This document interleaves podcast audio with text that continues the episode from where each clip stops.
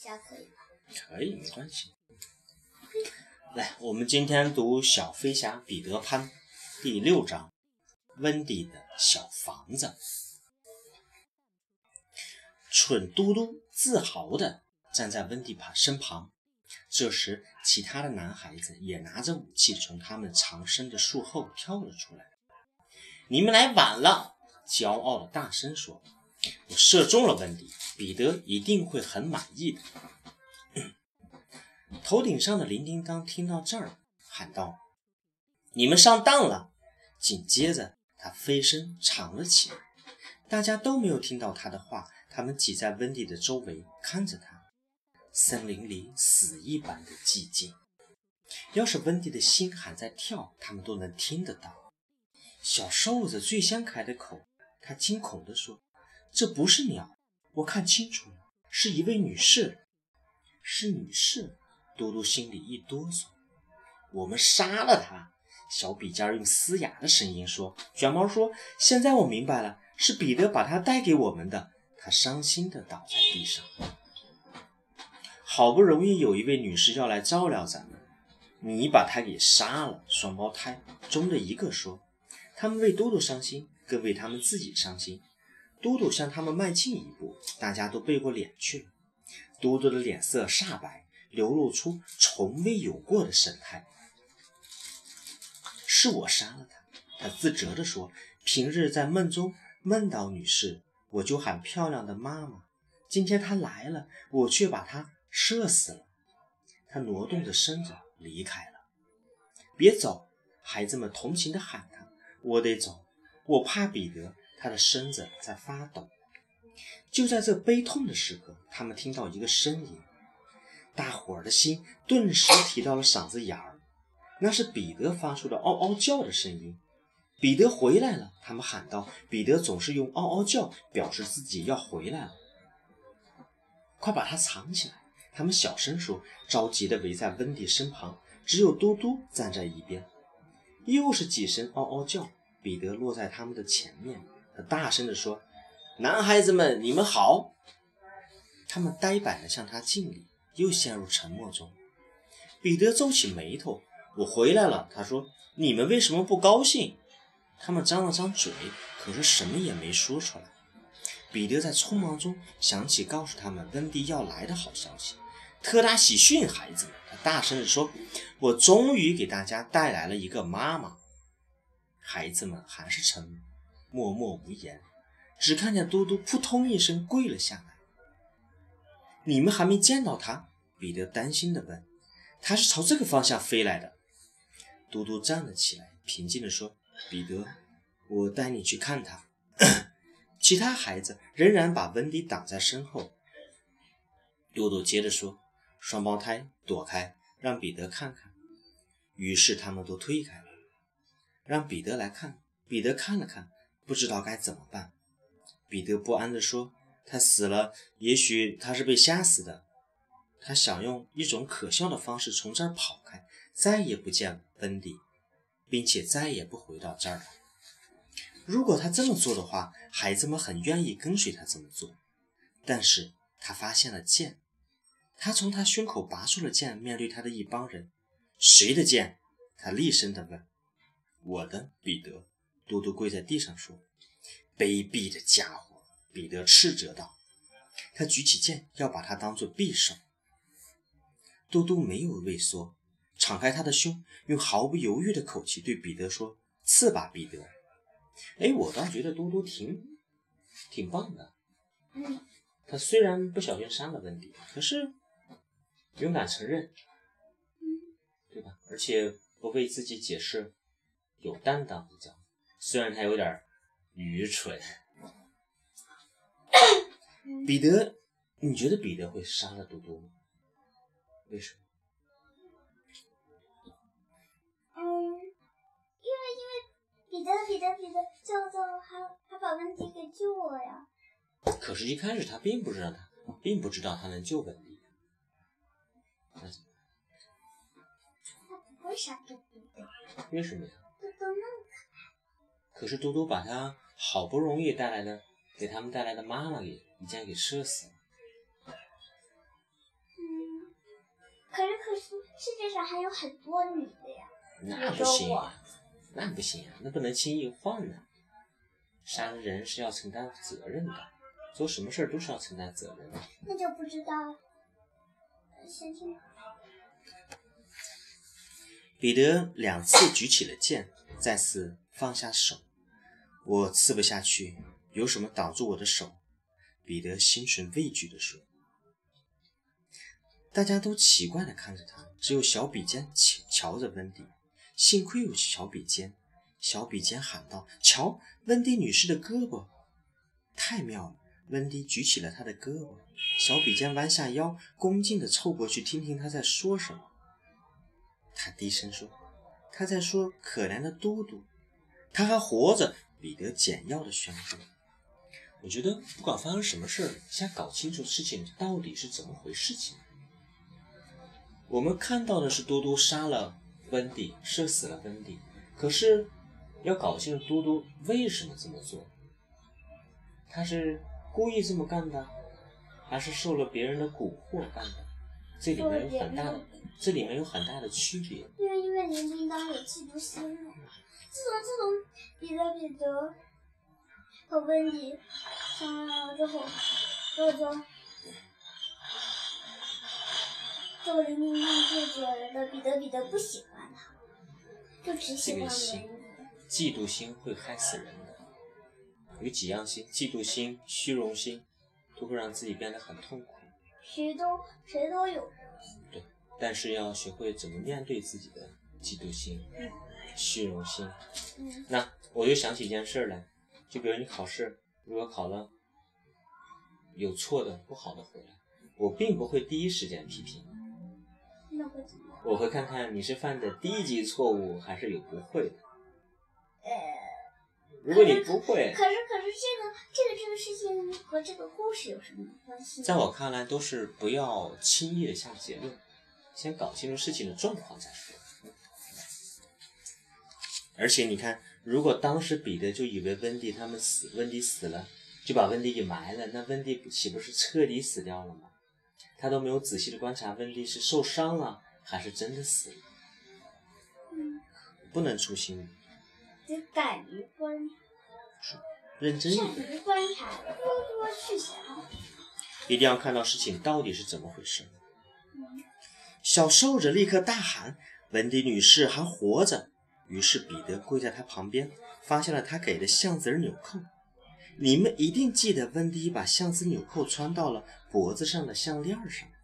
彼得说：“你们瞧，箭正好射在这儿，这是我给她的吻，还救了他的命。”我还记得吻。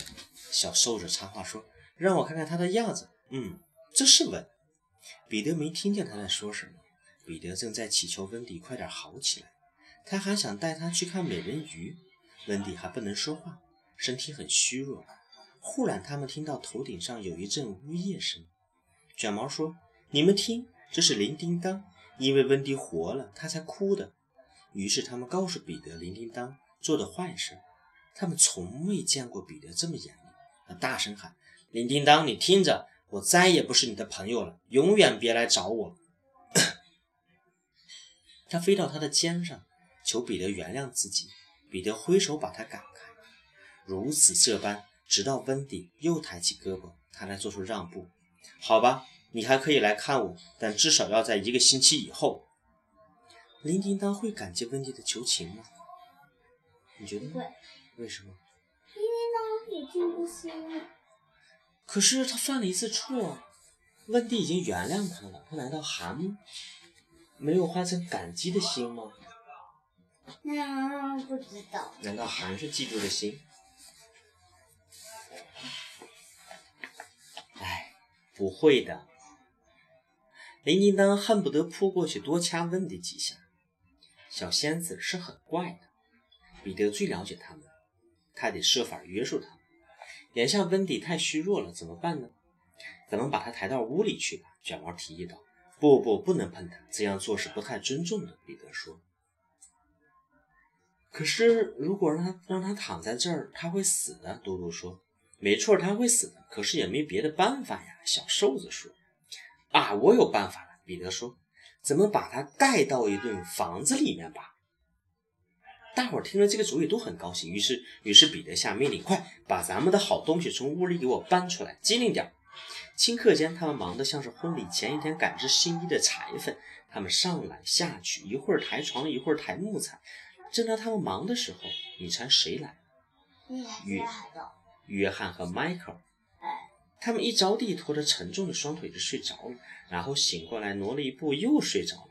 约翰，约翰，迈克尔喊他：“你醒醒，娜娜在哪儿呢？”约翰，妈妈呢？可是约翰擦了擦眼睛，嘟囔着：“没错，我会飞了。”他们见到了彼得，松了口气。“嗨，彼得！”他们俩跟他打招呼。“嗨！”彼得友善的回答。可是他真的把他们给忘了。此刻他正忙着用自己的脚来量温蒂的身长，看他需要多大的一间房子。当然了，还要留出放桌椅的地方。约翰和迈克尔在一旁瞧着他。温蒂在睡觉，他俩问：“是的。”约翰回答。约翰，迈克尔说：“咱们把温蒂叫醒，让他给咱们做晚饭吧。”他正说着，几个孩子扛着盖房用的木料，匆匆忙忙地跑过来。卷毛，彼得用长官的口气说。让这两个孩子帮着盖房子。是，长官。盖房子？约翰惊讶地问。给温迪盖房子。卷毛回答说。给温迪？约翰做梦也没想到，为什么？她不过是个女孩子。卷毛向他解释说。因为我们是他的仆人。你们是温迪的仆人。对了，彼得说，连你们也是，跟他们一起去吧。兄弟俩目瞪口呆的被他们拉去做砍伐和运输工作。彼得指挥他们。先做椅子和炉子的护栏，然后把它们盖在房子里面。对呀，小瘦子说，房子就就是这么盖的，我全想起来了。彼得样样都想着，他命令小瘦子找个医生来。好的，小瘦子随口答应下来，抓抓头皮消失了。他知道彼得的命令必须服从。不一会儿，他戴着约翰的帽子，一本正经地回来了。请先生，彼得向他走过去。你是医生吗？小瘦子又开始装医生了。此刻，彼得与其他的孩子的差别在于，别的孩子知道这不是真的，对他来说，假装和真的却是一码事。这样一来，有时就很麻烦。譬如说，一旦假装吃过饭了，就得假装到底。假装累不累？比如说，比如说，假装假装我是木头人，今天深夜没吃饭。要是说，要是他们说破这是假装的游戏，彼得就要敲他们的指尖以示惩罚。是的，小伙子，小瘦子不安地回答。他的指尖已经破了。先生，有位女士病重，彼得说。他躺在他们的脚旁边。小瘦子假装没看见。嗯，她在哪儿？在那边的空地上。我要在他的嘴里放一一种玻璃的东西。小瘦子说：“他假装用这个办法给温迪治病。”彼得在一旁等着。我感觉他们在玩过家家的游戏，像不像？他的病怎么样？彼得问。“嗯嗯。”小瘦子说，“治好了。”我真高兴。彼得大声的表示。“晚上我再来看他。”小瘦子说，“用带嘴的杯子喂他牛奶茶。”说完这些，他把帽子还给约翰，长长的出口气，如释重负。听过这个词吗？如释重负。这小瘦子也太会了。伐木声让树林有了生气。盖一所温暖的住所所需要的材料基本备齐，放在温迪角旁边的不远处。要是咱们知道他喜欢什么样的房子就好了。一个孩子说。彼得，另一个在喊，他在梦中还动呢。也许他在睡梦中能唱歌。彼得说。温迪，唱一首要什么样房子的歌吧。他的话刚说完，温迪就闭着眼睛唱起来。你可以把这首歌唱出来吗？嗯，试一下。心中的小房，可爱的小房，青苔的屋顶，有趣的红墙。唱出来，你这是朗诵。心中的小房，可爱的小房，青苔的屋顶，有趣的红墙。不错哟。孩子们听了他的歌，乐不可支。刚巧弄来的树枝就沾着红色的树枝。哎，这两个树枝你知道有什么区别吗？一个是枝，一个是枝。嗯，大树枝就是树上树上分泌的分泌的那些枝枝叶。地上的青苔如同地毯一般。枝叶和枝叶还有哦，其实念起来都是枝叶，是吧？他们一边噼里啪啦的支着小房子，一边唱着他们的歌。哎，这首歌你会唱吗？这是那几个小男孩们唱的。盖上房顶支起窗，可爱小门不一般。温迪妈妈告诉咱，心中还要哪一样？唱。唱的是唱。来来来，还有唱的。他的回答可贪心了，温迪的回答可贪心了。看看温迪是怎么唱的，哦，我还要，我还要，明亮窗儿四处照，玫瑰花儿伸进来，小小孩儿探头笑。他们一拳就打出一个窗户来，黄色的大树叶子做成窗帘。可是到哪儿去弄玫瑰花呢？玫瑰花在哪儿？彼得着急地问。于是他们假装，转眼间就种出了最可爱的玫瑰花。小小孩儿呢？这帮孩子怕彼得又叫他们去弄什么小小孩，赶紧唱了起来：“种出玫瑰探头开。”唱唱唱。种出玫瑰探头来，小小孩儿门口来。你你我不是自己造，早见早生下梨娘怀。彼得觉得他们的解释不错，就当是他自己想出的主意。小房子很漂亮，不用说，温蒂一定会感到很温馨。不过男孩子们在外面也瞧不见他。彼得大步地走来走去，检查验收，什么都逃不过他那鹰一般的眼睛。新房似乎无可挑剔。这扇门没有门环，彼得说。孩子们都感到不好意思，于是嘟嘟拿出自己的一只鞋底，做成一流的门环。他们心想，这回该完事了。不料又听见彼得发话说：“没烟囱，咱们得做个烟囱。”“当然得有个烟囱。”约翰认真地说。彼得一瞧约翰，就有了主意。他一把抓过约翰的帽子，扯掉帽子上面的那一块，把它扣在屋顶上。小房子似乎是很高兴有这样一个好烟囱，为了表示自己的谢意，就让帽子顶上冒出烟来。现在真的完事儿了，就等去敲门了，搞得顺眼一点。第一印象很重要，彼得告诫他。彼得很高兴，此刻大家都在忙着装扮自己。没人开口问他什么叫第一印象。孩子们和整个树林都很安静，只有铃叮当在树枝上发出嘲笑的声音。彼得有礼貌地敲敲门。孩子们心中的念头是：会有人来开门吗？门打开了，出来一位女士，她就是温迪。于是大家都摘下自己的帽子。温迪一脸惊讶，这正是他们想看到的。我在哪儿呢？他问。又是小瘦子第一个张口，温迪女士，我们给你盖了这栋房子。他说的很快，小笔尖大声地说：“嘿，说你很高兴吧？多可爱的房子！”温迪这样说，这也正是他们想听到的。我们都是你的孩子，双胞胎说。于是这帮孩子跪了下去，膝行过去，张开他们的双臂喊：“啊，温迪女士，做我们的妈妈吧！”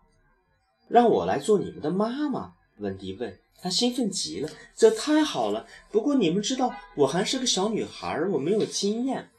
这没关系，彼得说，好像他是眼下最明白这事儿的人。其实他最糊涂。我们只是要一个像妈妈的人。哦，那太好了，温迪说。看，我觉得我就是你们要找的人。对对，我们都看出来了。大家都这么说。好吧，我会尽力做的。他说。你们这帮淘气的家伙，赶快进来吧！你们的脚一定都湿了。在你们睡觉前，我还来得及讲完灰姑娘的故事。他们全进去了，不知道里边地方够不够。不过梦幻岛上总是可以再挤一挤。这是他们与温迪在一起度过的第一个快乐的夜晚。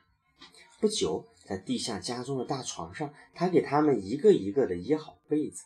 这天夜里，他自己睡在小房间里。彼得拿拿拿着一把出了鞘的剑，在外面守夜。他们听得见海盗在远处狂野，狼在四处乱走。小小房子的灯光透出窗帘儿，袅袅青烟冒出烟囱。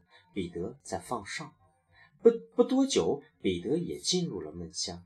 几个坐坐月回家的小仙子从他身上爬过去，他们只不过捏了捏他的鼻子。要是别的孩子夜里挡住他们的路，他们也许会搞点恶作剧。好了，宝贝，第六章念完了。